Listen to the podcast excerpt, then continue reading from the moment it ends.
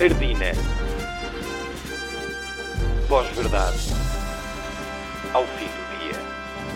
Olá, esta é o Ardina, bem-vindos. Vamos aos factos alternativos da semana. Em Lisboa festeja-se o Santo António, este ano foram proibidos os arraiais, os lisboetas estão obviamente revoltados, mas é ano de eleições e por isso Fernando Medina arranjou uma solução, inventou Santos só para os turistas. Para nos contar tudo temos o nosso repórter Natário Notas, em direto dos festejos, ele que saiu pela primeira vez de casa. Conta-nos tudo, Natário. É, eu estou aqui na moraria e está tudo muito animado.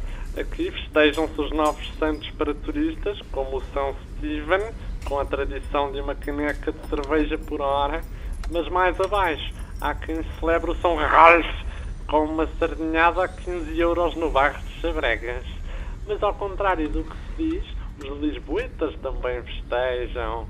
Para eles, Medina criou o São Ruca, santo do lixo por recolher, às noivas de São Fana, que vão todas dividir um T3 em arroios, e claro, o próprio São Medina, o santo padroeiro das ciclovias. Obrigado, Natário. No meio dos turistas, algo me diz que esta noite é a primeira vez que vais safar. Entretanto, a Iniciativa Liberal organizou o seu próprio arraial. O Arraial Liberal traz aos lisboetas concertos de ópera pimba austríaca, as marchas populares de espaços de co-work e a tradicional lagosta no pão. Em vez do típico apito ao comboio, a população vai andar sozinha às voltas pelo recinto. No novo, apita o carro próprio. A entrada é 250 euros, menos IVA. Ainda hoje falamos também do congresso no PAN, que aconteceu a semana passada, com polémica. A nova líder tem o marido a mandar na Conselhia de Lisboa, o irmão noutro conselho, mas ainda assim prometeu drenar o pântano. Por isso, o pastor alemão Boris foi apontado como tesoureiro do partido, porque é bom a comer papéis. A próxima reunião geral do PAN vai acontecer numa churrascada em casa da líder, com bifinhos de seitã. O slogan: Pôr o PAN de pantanas. E em Israel é o fim de uma era. Uma coligação inédita acabou com o governo de Netanyahu. Oito partidos, da extrema-esquerda à extrema-direita, juntaram-se para dizer não gosto deste gajo. Israel celebrou a mudança de governo com cinco ataques festivos a hospitais da Palestina. E é a polémica da semana. A Câmara de Lisboa deu os dados pessoais de manifestantes estrangeiros às embaixadas dos países contra quem se estavam a manifestar. Dados de dissidentes russos à Rússia, de venezuelanos à Venezuela, por aí fora. Houve uma grande polémica com isso. Olá, como é que é? Daqui o hacker oficial do Ardina com novidades sobre esta história toda das transmissões de dados e essas coisas. Então, isto não foi bem assim. Já, yeah, a Câmara de Lisboa deu informações de gajos anti-Putin ao governo da Rússia, isso é verdade, e não foi um erro, como dizem, mas foi para ajudar. Eu estive a olhar para os documentos com o recurso a um Firefly que fiz aqui no underwear do computador e o que mandaram foi só para ajudar. Por exemplo, a Yulia Pomorova, ativista pelos direitos LGBT na Rússia, tem diabetes. Portanto, a Câmara de Lisboa informou a Embaixada para que quando a Yulia voltar a ir à Rússia, os russos já têm insulina pronta no aeroporto para ela. Isto é ser atencioso.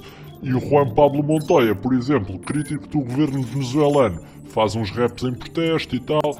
Uma vez, na manifestação contra o Maduro, queixou-se de umas dores no joelho. Ora, nós mandámos essa informação para Caracas, porque se um dia ele lá voltar, os polícias já sabem que é para evitar o joelho. Podem só agredir o resto à vontade e deixam o joelho de fora.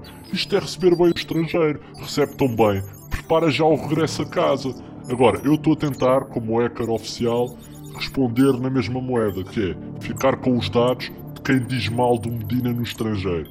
Acho que há uns quantos holandeses a queixar-se da estupidez que é entupir de ciclovias uma cidade às curvas, mas eu tenho de ir investigar melhor.